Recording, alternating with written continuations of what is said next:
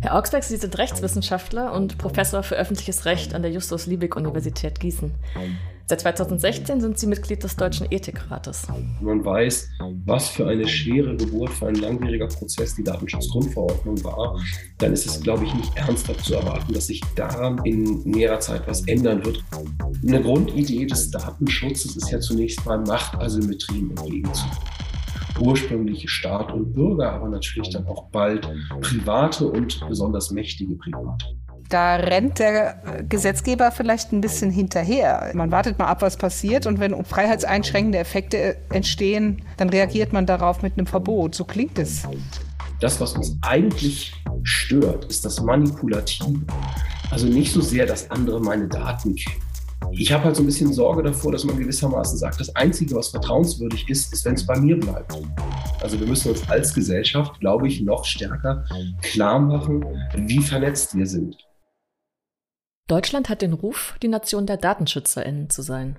Viele technische Entwicklungen, durch die andere Gesellschaften in den letzten Jahren digitaler und vernetzter wurden, haben sich hierzulande noch nicht vollzogen. Und als Grund dafür wird oft der Datenschutz genannt.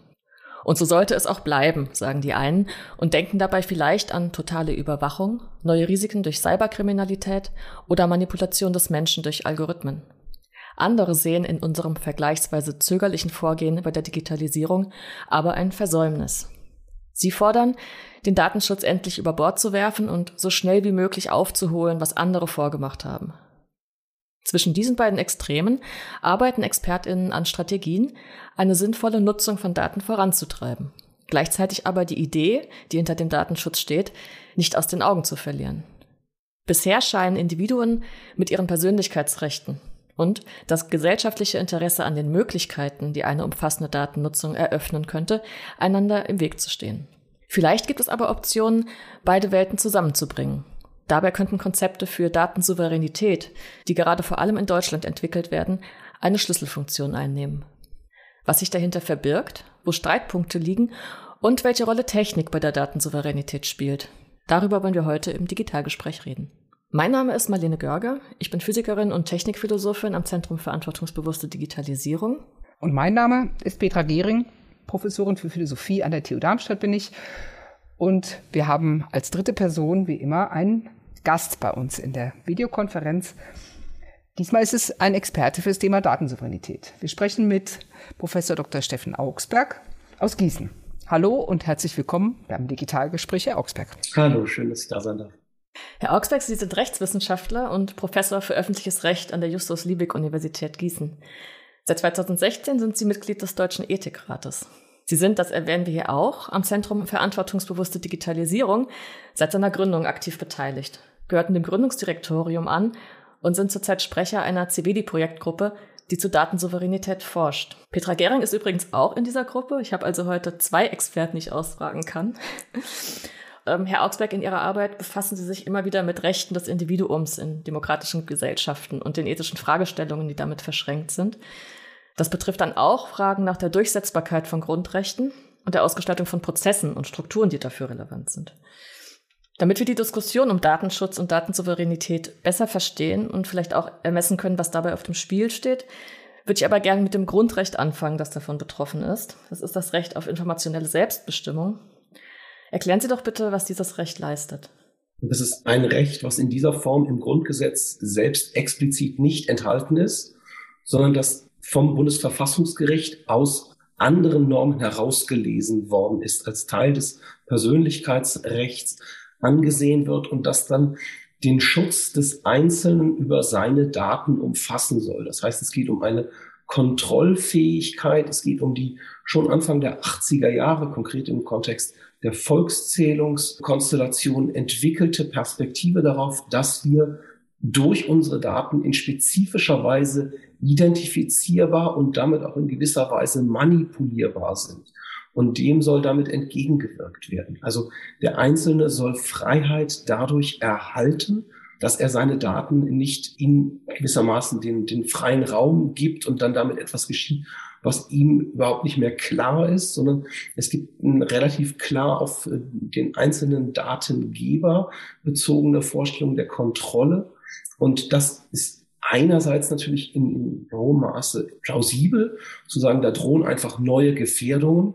Und auf der anderen Seite klingt da aber schon an, dass natürlich mit so einem relativ engen, auf Einzelpersonen bezogenen, grundrechtlich natürlich immer so einen naturgemäßen Verständnis, sehr äh, weitergehende, plurale, kollektive Datennutzungssysteme Problemen entgegengestellt werden. Diese drei Stichworte Datenschutz, Datensouveränität und informationelle Selbstbestimmung, die hängen über diesen Anspruch dann zusammen. Und die hängen auf jeden Fall zusammen. Mhm. Im Grunde genommen natürlich so, dass wir ähm, die informationelle Selbstbestimmung als verfassungsrechtliches Konstrukt eben ähm, abgeleitet aus dem Grundgesetz Normen durch das Bundesverfassungsgericht haben. Und der Datenschutz ist üblicherweise dann die Kurzfassung für die einfach gesetzlichen Bestimmungen, die darauf aufbauend existieren. Früher vor allen Dingen im nationalen Rahmen, jetzt ähm, insbesondere auf Ebene der Europäischen Union. Und das Datensouveränitätskonzept ist dann etwas, was so ein bisschen ähm, schräg dazu steht. Vielleicht muss man ehrlicherweise sagen, dass es da natürlich auch sehr, sehr unterschiedliche Begriffsverständnisse gibt. Aber jedenfalls so, wie ich es heute verstehen würde, wie wir es versucht haben zu entwickeln in einem Papier des Deutschen Ethikrates, bedeutet das, dass wir gewissermaßen durch den Datenschutz hindurchgehen, zurück zur informationellen Selbstbestimmung, deren Grundgedanken nochmal äh, in Erinnerung rufen und uns fragen, wie wir die mit dem modernen Daten Leben, mit den Realitäten, die sich doch seit Anfang der 80er Jahre sehr geändert haben, zusammenbringen können, ohne dass damit Datenschutz pauschal aufgegeben wird, sondern eher, dass Datenschutz angepasst wird, in seinen Grundgedanken reaktualisiert und damit letztlich auch wieder ja, wirksam gemacht. Heißt das, dass der Datenschutz im Laufe der Jahre enger geworden ist? Also wenn die informationelle Selbstbestimmung im Grunde ja in einer Zeit, als es noch gar keine Digitalisierung gab, definiert wurde als Selbstbestimmung und daraus Datenschutz wurde. Kann man das also als Parallelgeschichte erzählen? Die Digitalisierung kommt und aus der Selbstbestimmung der Informationellen wird dann ein immer engeres Konzept von Datenschutz. Oder ist es umgekehrt, dass die neuen Möglichkeiten der Digitalisierung die bisherige Deutung von Datenschutz zu eng erscheinen lässt? Also ich glaube eher letzteres. Die 83er Entscheidung ist schon fantastisch, weil sie wenn man sie heute liest, immer noch ganz viele moderne Aspekte aufweist und sagen würde, also für die Zeit ist das, was die normative Analyse angeht, sehr vorausschauend und gleichzeitig ist das, was da eigentlich in Rede stand, diese konkrete Volkszählung, ziemlich banal. Also das scheint uns heute, glaube ich, ähm, angesichts der Daten, die wir tagtäglich preisgeben und preisgeben müssen, relativ harmlos. Es verdeutlicht aber natürlich, inwieweit sich hier eine Entwicklung vollzogen hat.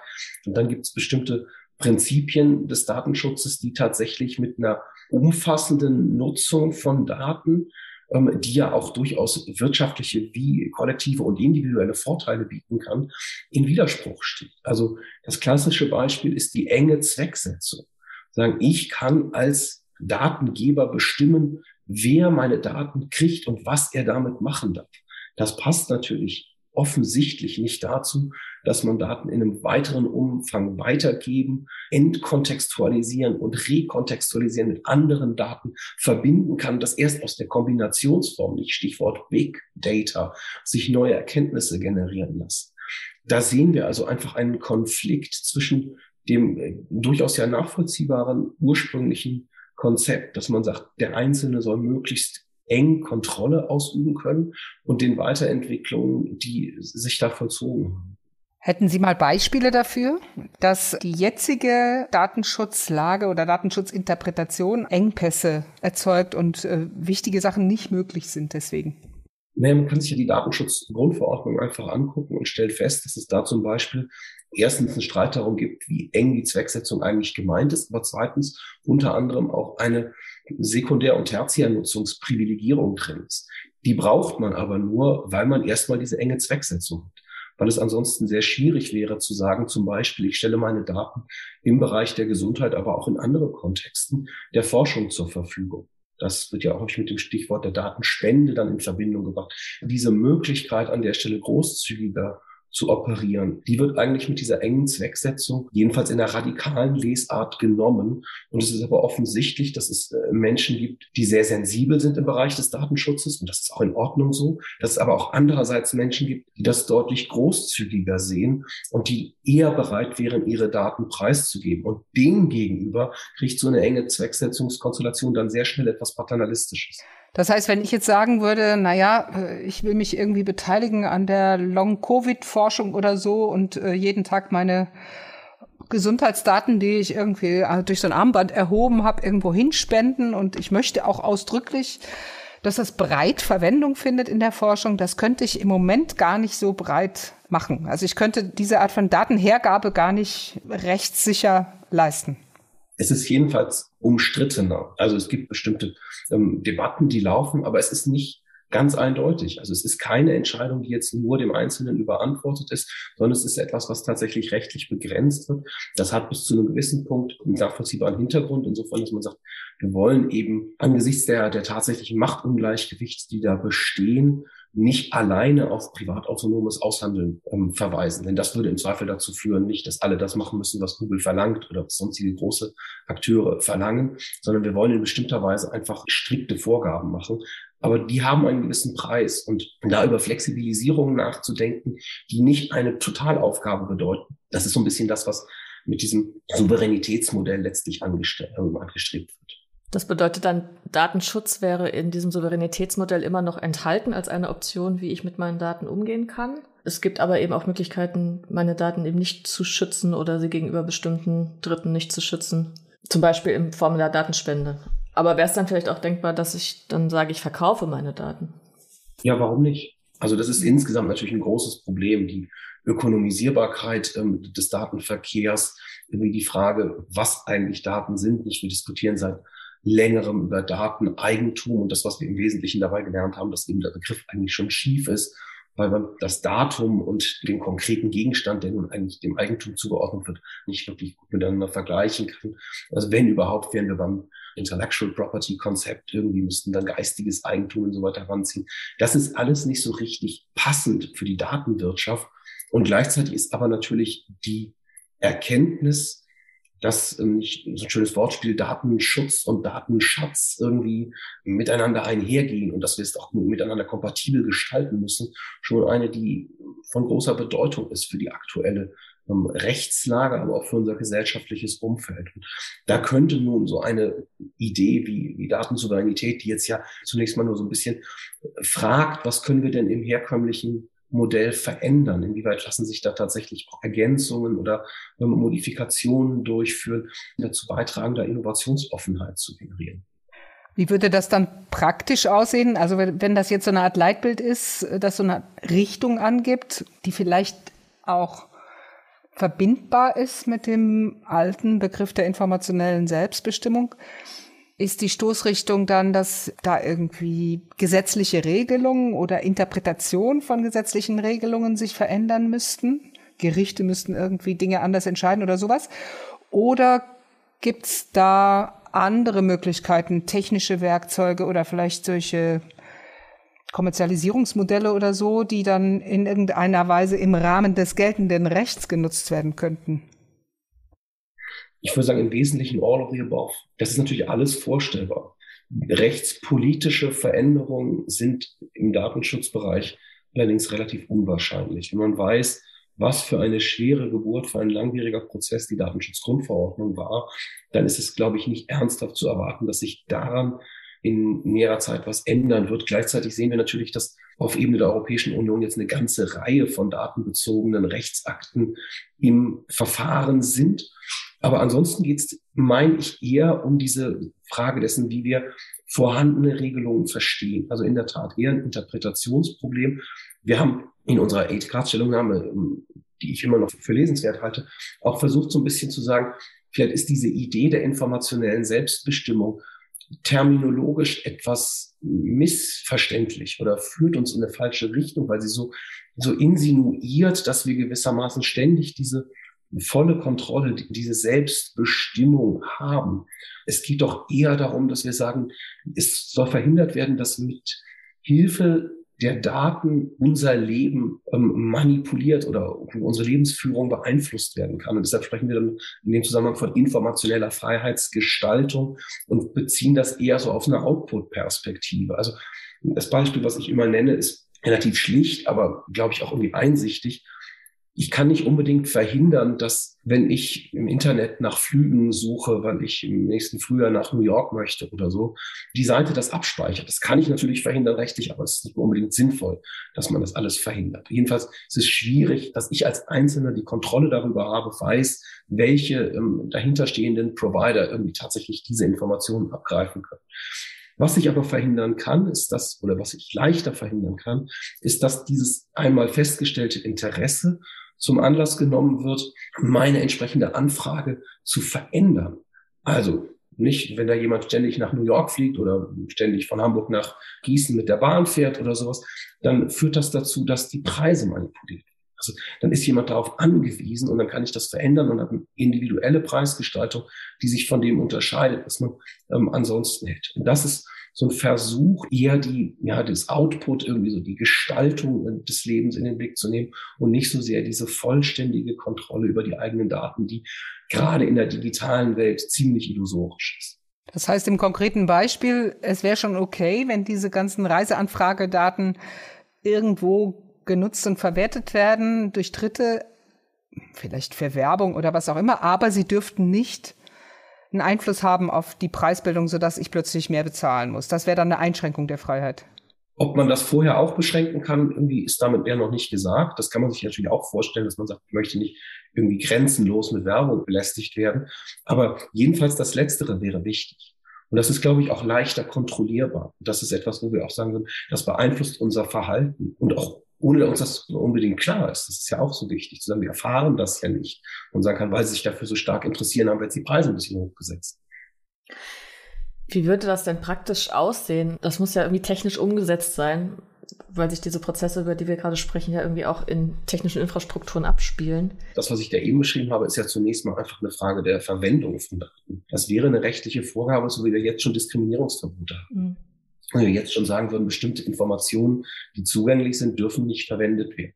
Und das ist ein interessantes Phänomen, mit dem wir insgesamt in, in der digitalen Welt konfrontiert sind, dass wir manche Informationen zwar einerseits haben oder leicht erlangen könnten, und andererseits aber gesellschaftlich klar ist, dass wir sie nicht verwenden wollen oder dass wir jedenfalls darüber diskutieren müssen, ob man sie verwenden kann.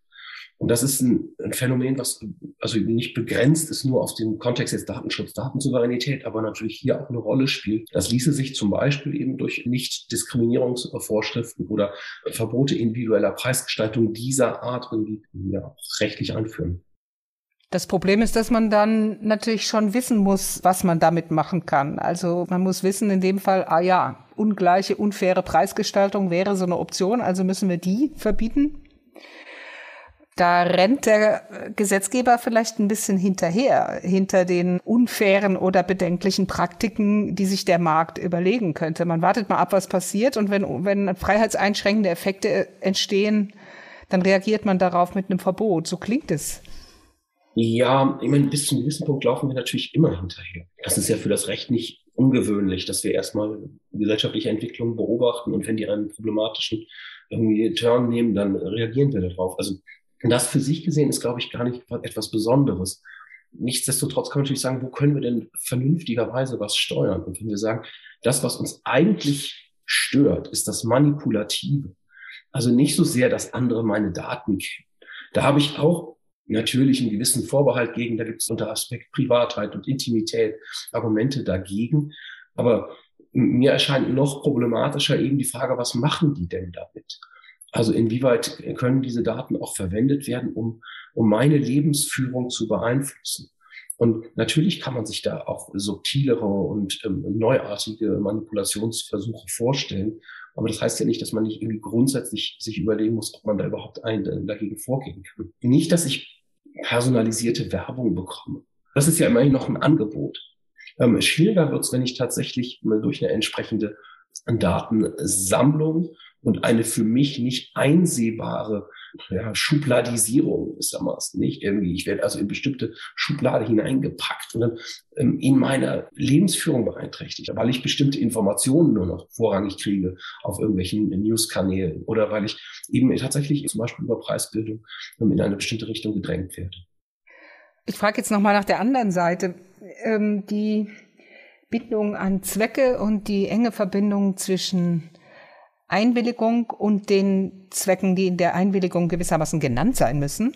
Das setzt ja auch Grenzen für den gezielten Einsatz von Daten als Mittel, um irgendwas zu erreichen. Wenn es komplizierter ist mit den Zwecken, wenn das irgendwie so Zweckketten sind und wenn ich vielleicht auch jemanden beauftragen will, in eine bestimmte Richtung was mit meinen Daten zu machen, dann ist das Problem, dass ich im Grunde immer wieder einwilligen müsste unterwegs. Also eigentlich müsste ich ständig so als Einwilligungsmaschine im Spiel bleiben.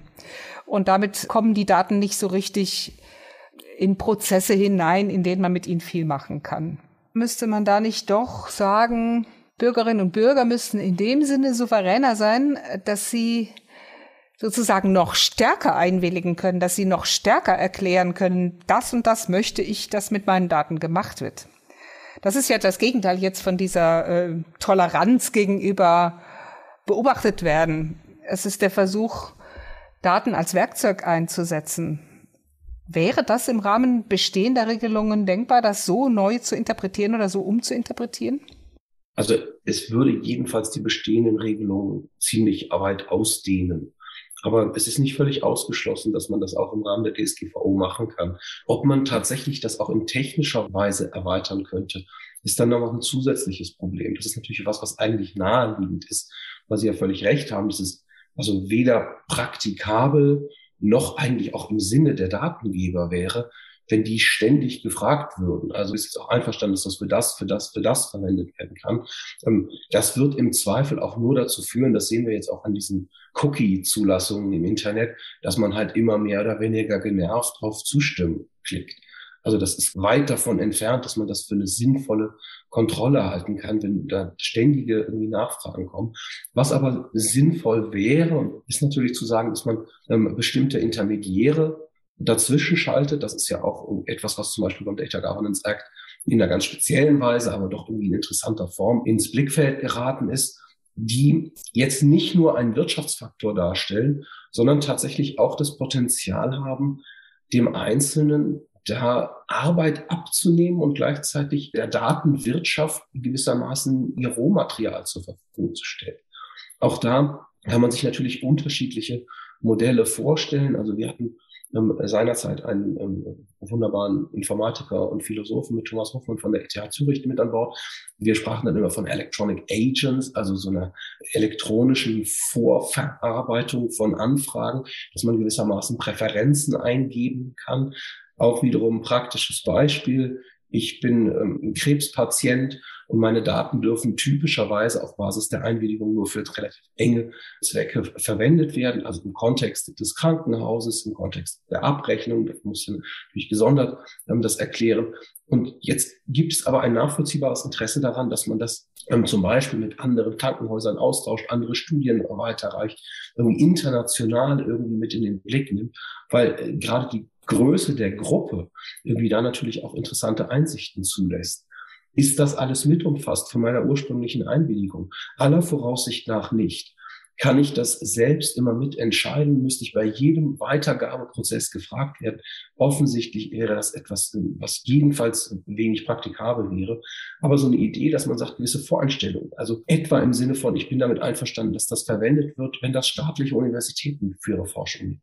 Das kann man sich doch denken. Oder wenn das gruppennützig, ja, im Sinne meiner Patientengruppe verwendet wird oder ähnliches.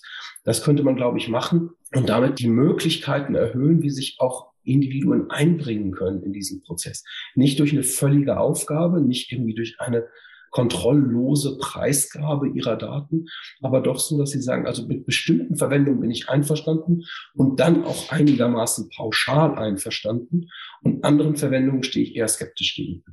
Da würde ja aber dann ein System dahinter stehen, das die Daten verwaltet, verteilt, also dafür sorgt, dass diese Einwilligungen dann auch erfüllt und richtig interpretiert werden.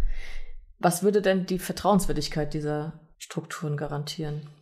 Weil es fallen dann ja doch ziemlich viele Daten an, im Zweifelsfall, auch sehr intime Daten. Und statt sie bei mir zu behalten, sozusagen im Sinne von Datenschutz, stimme ich ja zu, dass sich da irgendwo was von mir ansammelt. Ja, das ist eine gute Frage, die natürlich sehr stark verweist auf die konkrete Ausgestaltung. Also ähm, die Vertrauenswürdigkeit ergibt sich mit Sicherheit daraus, dass man sagt, ähm, das ist in ganz unterschiedlicher Form denkbar. Da sind ja auch unterschiedliche Akteure vorstellbar, die dafür verantwortlich zeichnen. Aber ich habe halt so ein bisschen Sorge davor, dass man gewissermaßen sagt, das Einzige, was vertrauenswürdig ist, ist, wenn es bei mir bleibt. Das ist so die Logik, mhm. die wir jetzt erlebt haben bei der Corona-Warn-App. Zu sagen, es muss alles dezentral gespeichert werden, also auf dem eigenen Mobiltelefon, weil wir so furchtbar Angst davor haben, dass irgendeine Form von zentraler Speicherung, die aber, Klammer auf, die einzige wäre, die wirklich eine sinnvolle Datenverarbeitung dann da ermöglicht hätte, ähm, zu Missbrauch führt. Und das Ergebnis ist eine, eine reale Situation. Also ich habe diese Corona-Warn-App nach ein paar Wochen wieder gelöscht, weil das Quatsch war. Unter zwei Drittel der Leute, die einen positiven Test hatten, haben das überhaupt da eingetragen. Also da habe ich so viele Unsicherheiten durch diesen Faktor Mensch, durch dieses dezentrale Konzept, ähm, dass man sagt, eigentlich wiegt mich das sogar in falscher Sicherheit. Und diese ähm, ganz erheblichen infektionsschutzbezogenen Risiken nehme ich aber hin unter Verweis auf ein potenzielles Risiko zentraler Speicherung. Das fand ich irgendwie nicht besonders plausibel. Dass man das ähm, natürlich mit unterschiedlichen äh, Absicherungsmechanismen irgendwie ausstatten muss, das ist ganz sicher klar. Aber ist eben was anderes, als es von vornherein irgendwie als ausgeschlossen zu betrachten. Da sprechen wir aber, nee, kein Aber, also da sprechen wir ja einen wichtigen Punkt an, der ja auch im Begriff der Datensouveränität steckt, nämlich dass das Individuum auch in einem bestimmten Maß Verantwortung für die eigenen Daten übernimmt, dann ja trotzdem, vielleicht mehr als wir das jetzt gewohnt sind, durch den Datenschutz, weil wir im Zweifelsfall uns gar nicht damit auseinandersetzen müssen, welche Daten von uns wo anfallen. Wie lernt man denn das oder wie bereitet man sich denn darauf vor? Man muss ja eigentlich unheimlich viel wissen über Datenströme, über Interesse von Gruppen, die Daten verarbeiten, die ein Interesse an Daten haben, um da eine souveräne Entscheidung treffen zu können. Wie wird denn gewährleistet, dass ich da jetzt nicht zum Juristen werden muss, um Datensouveränität auszuüben? Weil ich glaube, man muss immer aufpassen. Es gibt so ein gewisses Risiko, dass man irgendwelche Programme in den Raum stellt und sagt, am Ende müssten das die Schulen leisten. aufklären, weil die armen Lehrer sind dann für alles verantwortlich. Aber ähm, ein bisschen sind die natürlich schon mit drin. Also wir müssen uns als, als Gesellschaft, glaube ich, noch stärker klar machen, wie vernetzt wir sind. Es mag sein, dass das auch ein generationelles Problem ist, dass also Jüngeren manches gar nicht dramatisch oder problematisch erscheint, dann wüsste man aber erstmal gerne, ob die denn tatsächlich darüber auch Gedanken gemacht haben. Also ein schönes Beispiel ist nicht die, die einfache Internetsuche. Wer verwendet DuckDuckGo? Wer verwendet Google? Ähm, ich frage das in den Vorlesungen gerne mal.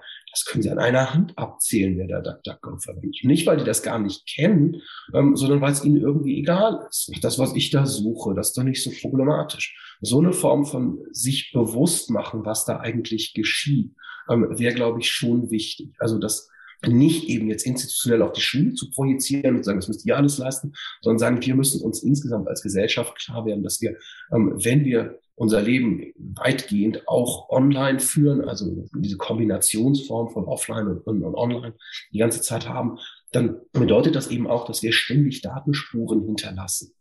Und damit müssen wir verantwortlich umgehen. Wir müssen uns darüber Gedanken machen, was wir da eigentlich leisten wollen. Und ähm, diese Verantwortung kann dann natürlich auch bedeuten, dass ich in gewisser Weise nicht nur Sorge darum habe, wo Daten von mir eigentlich bleiben und wie die verwendet werden, sondern dass ich tatsächlich sage, jedenfalls in bestimmten Bereichen will ich das auch produktiv mitgestalten. Also manches lässt sich nicht verhindern, nicht manches ist Teil des Geschäftsmodells, aber manches kann ich unter Umständen auch eben aus meiner Vorstellung heraus, wofür denn Daten sinnvoll verwendet werden können, irgendwie mitbestimmen. Gibt es denn Kritik an Datensouveränitätskonzepten? Also ist das ja, klar. Also ich meine, was ich hier so ein bisschen skizziere, ist ja wirklich jetzt eine, eine individuelle oder so ein bisschen institutionelle Sicht auf Daten der Souveränität, die aus dieser ursprünglichen Tätigkeit im, im Ethikrat und dann der Weiterbeschäftigung damit ähm, erwachsen ist. Schon innerhalb der Gruppe derjenigen, die den Begriff überhaupt verwenden, ist das nicht die einzige Sichtweise. Ich hatte das eigentlich für eine interessante Entwicklung, dass man sagen kann, da ist noch was, was so im Werden ist und damit ja irgendwie auch dieser Dynamik des Lebensbereichs irgendwie entspricht. Aber es gibt selbstverständlich Leute, die verstehen das ganz anders. Und Datensouveränität können sie unproblematisch in der Literatur nachweisen, wird auch verwendet, etwa um einfach zu sagen, wir brauchen weniger Datenschutz. Wir müssen diese alten Zöpfe abschneiden und müssen jetzt den Leuten Souveränität geben im Sinne von, endlich sollen sie alle frei entscheiden dürfen. Das ist ja gar nicht meine Position.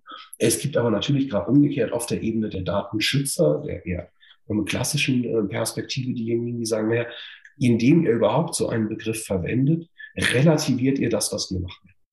Und was wir brauchen, ist eigentlich eine konsequente Umsetzung der bestehenden Regelungen, mehr Personal bei den Datenschützern entsprechend und eigentlich eine, eine strengere und konsequentere Umsetzung der bestehenden Vorschriften. Das ist bis zu einem gewissen Punkt irgendwie ähm, nachvollziehbar und verdeutlicht, dass es eben einfach an der Stelle, glaube ich, keine absolute Richtigkeitsansprüche geben kann. Hier wie sonst auch nicht.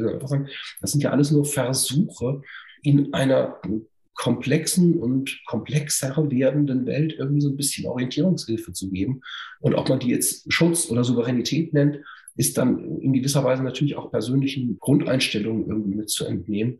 Ich habe selber ehrlich gesagt einfach Zweifel, dass ein ganz traditioneller Datenschutz tatsächlich mit den konkreten ähm, Herausforderungen, denen wir jetzt im Bereich Big Data und ähm, künstliche Intelligenz ausgesetzt sind, so klarkommen könnte. Also dass wir Machine Learning irgendwie Reinforcement Learning machen können, wo die Datensätze ja relativ groß sind, die da verwendet werden, auf Basis von enger Zwecksetzung. Das würde es jedenfalls deutlich äh, erschweren, sagen wir es mal so. Wie ist denn die Wirkung der Ethikratempfehlung gewesen? Also Big Data im Gesundheitswesen, so ungefähr hieß die Empfehlung und die ist 2017 publiziert worden. Da wird das ja relativ klar skizziert, dieses Leitbild. Hat das Effekte gehabt? Gab es konkret auf diese Empfehlung Reaktionen und würden Sie sagen, das hat im Medizinsystem zumindest was bewirkt? Das ist schwer zu sagen, weil die, die Reichweite von Ethikratempfehlungen ist, glaube ich, insgesamt begrenzt. Wir haben im Moment die merkwürdige Situation, dass in der Pandemie natürlich irgendwie die Institution noch stärker ins Aufmerksamkeitsfeld gerückt ist. Aber damals war es natürlich so, dass wir selber dieses Thema uns gesucht haben, noch aus der alten Amtsperiode übernommen haben, als wichtig eingestuft haben und das dann tatsächlich auch vorgestellt haben. Jedenfalls haben wir dann ähm, natürlich aus der Politik erstmal so freundliche äh, Stimmen bekommen, interessantes Modell, irgendwie wird uns anregen und sonst was. Viel geschehen ist da nicht, damit haben wir auch nicht ernsthaft gerechnet. Aber so aus den Communities kommen natürlich schon ähm, Rückmeldung gerade aus dem Gesundheitsbereich, dass es da entsprechende einfach auch praktische Erfordernisse gibt. Und ich glaube, zum Beispiel, was der damalige Bundesgesundheitsminister Jens Spahn dann gemacht hat, damit, dass er die Krankenkassendaten doch stärker für die Forschung geöffnet hat, das ist keine unmittelbare Reaktion auf unsere Stellungnahme, aber das ist Ausdruck einer, einer Stimmung in dem Bereich, dass man einfach sieht, dass die Restriktionen tatsächlich auch ihren Preis haben. Ich habe die Stellungnahme dann in diversen Foren äh, vorgestellt, unter anderem auch im Kreis von Personen, die an seltenen Erkrankungen leiden. Und das Merkwürdige an den seltenen Erkrankungen ist ja, dass es zwar für jede einzelne Erkrankung ein sehr geringer Anteil ähm, der Bevölkerung ist, die daran leidet, dass es aber insgesamt überhaupt nicht so selten ist. Das heißt, das ist ein relativ großer Teil der Bevölkerung, die für sich gesehen an solchen seltenen Erkrankungen leidet. Und die wiederum haben gesagt, lasst uns doch die Daten alle nutzen. Das ist doch wichtig für uns. Ansonsten geht da nämlich ganz viel verloren. Wir werden deshalb so viel irgendwie äh, falsch diagnostiziert und von Arzt zu Arzt geschickt, weil wir diese Erkenntnisse nicht haben, weil wir nicht hinreichend vernetzt sind, um entsprechende Informationen schnell und einfach austauschen zu können. Und wenn man das erlebt und sich vor Augen führt, dass es da Leute gibt, die ganz konkret Nachteile erleiden, weil wir in spezifischer Weise vorsichtig sind, was den Datenaustausch angeht, dann müssen wir zumindest diese Chancen mit in den Blick nehmen.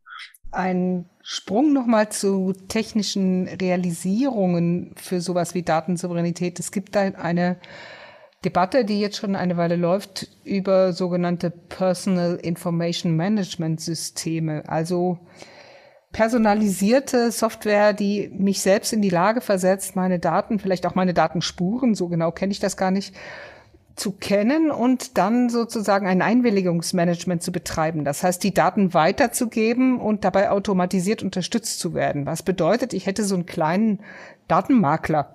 Ja, also ein Programm, das wie ein Datenmakler funktioniert und das eben von Dateninteressenten adressiert werden kann als Programm. Und durch Voreinstellungen habe ich schon geklärt, äh, ich stimme dem und dem und dem zu, so dass die Nutzung meiner Daten ein Stück weit automatisiert wird würde das aus Ihrer Sicht ein Stück Datensouveränität sein oder ist das so eine Fertilisierung sozusagen des Einwilligens? Und das wäre dann keine Gestaltung mehr, die mit Verantwortung verbunden ist, sondern auch nur wieder was Automatisiertes und damit Heikles. Es ist natürlich bis zum gewissen Grad ein zweischneidiges Schwert, weil ich, um mehr Kontrolle zu haben, letztlich Verantwortung abgebe in ein spezifisches PIMS. Aber ich glaube eigentlich, dass das im Grunde genommen verdeutlicht, wie wir so technologisch oder technologieinduzierte Probleme auch durch technologische Innovationen ganz gut in den Griff kriegen. Man sagt, jedenfalls ist das doch offensichtlich ein Werkzeug, mit dem äh, der Einzelne etwas erreichen kann, was ihm ansonsten nicht möglich wäre. Also so wie er mit einer Leiter irgendwie hoch zum Apfelbaum steigen kann, um den Apfel zu pflücken, so kann er mit einem solchen PIMS eben tatsächlich ähm, Datennutzungen steuern in einer Weise, wie es ihm ansonsten nicht möglich wäre. Und das halte ich zunächst mal für was Positives. Und dann ist die, die zweite Seite natürlich die zu sagen, okay, wie viel Kontrollverlust geht damit jetzt einher? Also inwieweit muss ich dann, das ist ja vorhin die Frage von Frau Börger gewesen, das geht hier natürlich analog, ähm, diesem System vertrauen können, damit das funktioniert. Und das ist sicherlich dann eine, eine schwierigere Frage, wie man das ausgestalten muss. Aber ich bin ehrlicherweise immer sehr skeptisch, wenn es heißt, das muss ich alles nachvollziehen können. Das ist ja was, was wir aus der KI-Debatte ähm, kennen. So Human-Centered AI bedeutet, dass Menschen immer nachvollziehen können müssen, was die künstliche Intelligenz macht. Ich glaube eher der Sinn der künstlichen Intelligenz liegt darin, dass sie was kann, was wir nicht können. Und dass wir das vielleicht im Groben nachvollziehen können, aber nicht mehr in den einzelnen Details und schon gar nicht als irgendwie nicht besonders tech-savvy einzelner Verwender des kannst. Sondern da brauche ich eine Art von Systemvertrauen im doppelten Sinne auf das Rechts- und Gesellschaftssystem, das sowas zulässt, aber auch auf das konkrete System, was ich dann irgendwie da verwende. Und in dem Moment, in dem ich das jeweils im einzelnen Schritt nachvollziehen könnte, bräuchte ich es ja letztlich nicht mehr. Dann wäre es nur noch so eine, so eine Arbeitserleichterung, die aber eigentlich den Witz des Ganzen, glaube ich, nicht erfüllen würde. Die Frage ähm, ist vielleicht auch ein bisschen wolkig, aber legt sich mir jetzt auch noch mal nahe, ist mit der Verlagerung von Datenschutz in Diskussion über Gestaltung, Freiheitsgestaltung mittels Daten nochmal neuer Blick auf die Gefahren, die auf Märkten entstehen können, verbunden. Denn was man ja festhalten muss, ist, dass der momentane Datenschutz, sobald eingewilligt wird, ja eigentlich sich gar nicht mehr einmischt. Also in dem Moment, wo eingewilligt ist, ist das Individuum ja möglicherweise sogar weniger geschützt als bei einer informationellen Selbstbestimmung, die zum Beispiel individuelle, naja, Bedingungen an künftige Datenverwendung knüpft und das vielleicht sogar in einer Form, die ich selber kontrollieren kann. Jedenfalls sehen wir, dass der Datenschutz der herkömmlichen Art, auch die DSGVO, erstaunlicherweise relativ wenig Auswirkungen hat, oder nicht erstaunlicherweise, aber jedenfalls relativ wenig Auswirkungen hat auf die Geschäftstätigkeit genau der Unternehmen, wo wir doch sagen würden, das sind so die Klassiker, bei denen wir irgendwie Probleme sehen. Also nehmen Sie das Beispiel Facebook. Und was hat sich für die groß geändert? Nichts. Die mussten ihr Geschäftsmodell nicht, nicht verändern. Das geht wahrscheinlich auch gar nicht. Es ist aber völlig unklar, worauf das jetzt eigentlich konkret basiert. Mit einer Einwilligung kann man das, glaube ich, kaum unter einen Hut bringen, dass meine Daten von Facebook in der Weise verwendet werden können. Dafür ist das zu vielfältig. Einen gesetzlichen Erlaubnistatbestand gibt es dafür auch nicht. Also bleibt eigentlich nur diese etwas vage Perspektive, dass man sagt, naja, das ist für die Erfüllung der vertraglichen Pflichten ähm, zwingend, dass diese Daten preisgegeben werden. Das meint aber, glaube ich, schon was anderes. Eine Grundidee des Datenschutzes ist ja zunächst mal Machtasymmetrien entgegenzuwirken ursprünglich Staat und Bürger, aber natürlich dann auch bald private und besonders mächtige Private. Das ist das, was uns im Moment in, in spezifischer Weise natürlich auch umtreibt und wo wir uns auch die Frage stellen müssen, ob der Datenschutz denn tatsächlich das richtige oder jedenfalls das einzige Instrument ist, um solchen Problemen entgegenzuwirken. Ob man nicht sagen muss, dass eigentlich viel eher ein kartellrechtliches, ein wettbewerbsrechtliches Problem, was sich da stellt. Und Datenschutz ist dann im Rahmen dessen irgendwie auch noch was, was berücksichtigt werden muss. Aber dass wir an der Stelle natürlich über die, die Datenwirtschaft in spezifischer Weise solche Oligopole, Monopole begünstigen, ist sicherlich auch eindeutig. Die Größe macht dann einen echten Unterschied. Das ist das Beispiel von vorhin. Deshalb sind die Studenten glücklich mit Google, weil Google eben besonders gute Ergebnisse produziert. Und das machen sie, weil sie so groß sind, weil sie so besonders viel wissen. Also es ist so ein bisschen ein Circulus vitiosus, der sich da stellt. Und dann kann man sich natürlich fragen, wie man daraus dann hinauskommt. Juristisch ist es wahrscheinlich zu weit gegriffen, aber könnte man als Element einer informationellen Selbstbestimmung, die die Verfassung indirekt auch mitfordert in äh, so einer demokratischen Gesellschaft wie unseren, könnte man da auch formulieren, dass unsere Gesellschaft, unser Staat, sofern er auch auf die Wirtschaft einwirken kann und so weiter, auch dafür sorgen muss, dass wir eine freie Wahl haben dass es also Alternativen gibt, dass ich datensouverän in dem Sinne bin, dass ich tatsächlich auch frei wählen kann, zwischen sehr unterschiedlichen Formen mit meinen Daten umzugehen. Was dann bedeutet, dass auch sehr unterschiedliche Marktpartner zum Beispiel zur Verfügung stehen müssen, so dass es da so eine Brücke zwischen äh, Kartellrecht oder der Vorbeugung gegen Monopolisierungstendenzen gibt und auf der anderen Seite der Idee informationeller Selbstbestimmung. Also das wäre jetzt, als, ich glaube, als, als Schutzidee tatsächlich sehr weitgehend. Die ähm, Frage wäre auch eher, ob man sagen könnte, naja, Souveränität könnte bedeuten, dass es auch gewissermaßen nicht nur ein, ein grundrechtlich unproblematisches Modell gibt, sondern auch die Option, dass man ein bisschen mehr Gefährdungen eingehen könnte. Und das müsste jedenfalls extrem gut transparent gemacht werden, weil das natürlich dann eine Form von Selbstgefährdung wäre, die selbst bei einer relativ guten Aufklärung, glaube ich, schwer in den Griff zu bekommen ist. Da sind wir einfach in der Situation einer einer strukturellen Asymmetrie, bei der wir also Informationsdefizite haben, aber Machtungleichgewichte haben, wo man nicht mit der gleichen Souveränität sagen kann, naja, dann, dann geh doch zum Konkurrenten, wo das nicht so ist. Deshalb, also für dieses DuckDuckGo-Beispiel immer toll. Das ist eben eine Alternative, die aber irgendwie aus verschiedensten Gründen offensichtlich als gleichwertig wahrgenommen wird. Das heißt, der Schutz vor sich selber, der würde auch bleiben, wenn wir mehr über Datensouveränität sprechen als über Datenschutz. Nicht im Sinne eines strengen Paternalismus, aber das Element dessen, dass wir nicht alles einfach den Entscheidungen der Einzelnen überlassen dürfen oder sollten, das bleibt, glaube ich, schon bestehen. Das ist ja auch ein Problem der Einwilligung bis zu einem gewissen Punkt jetzt schon, dass wir sagen, wir müssen das ja alles dann verstehen sagen, das ist äh, häufig genug unrealistisch. Also wie oft setzen wir irgendwo ein Häkchen und sagen, ja, ja, ich bin einverstanden, ohne uns damit auseinanderzusetzen, was das eigentlich bedeutet. Es ist angeklungen, wer, die Souveräne sind in der Datensouveränität, ob das Individuen sind oder auch Kollektive. Ja, ich glaube, Souveränität ist in dem Sinne tatsächlich ein, ich würde sagen, im glücklichen Sinne mehrdeutiger Begriff der hat einerseits diese klar staatstheoretische und politisch-philosophische Vorstellung von den souveränen Staaten oder vom demokratischen Souverän. Nicht? Das ist die, die Karl Schmidt-Formulierung, souverän ist, wer über den Ausnahmezustand entscheidet. Und es hat aber auch, und das finde ich eigentlich hübscher, eine darüber hinausgehende Bedeutung von Souveränität im Sinne einer eigenen Lebensführung. Und dieses Karl Schmidt-Zitat ist ja ähm, paraphrasiert, verändert worden, beziehungsweise persifliert oder verbessert worden durch Odo Marquardt.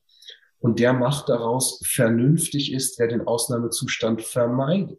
Dieses vernünftig könnte aber auch durch ein Souverän ersetzt werden.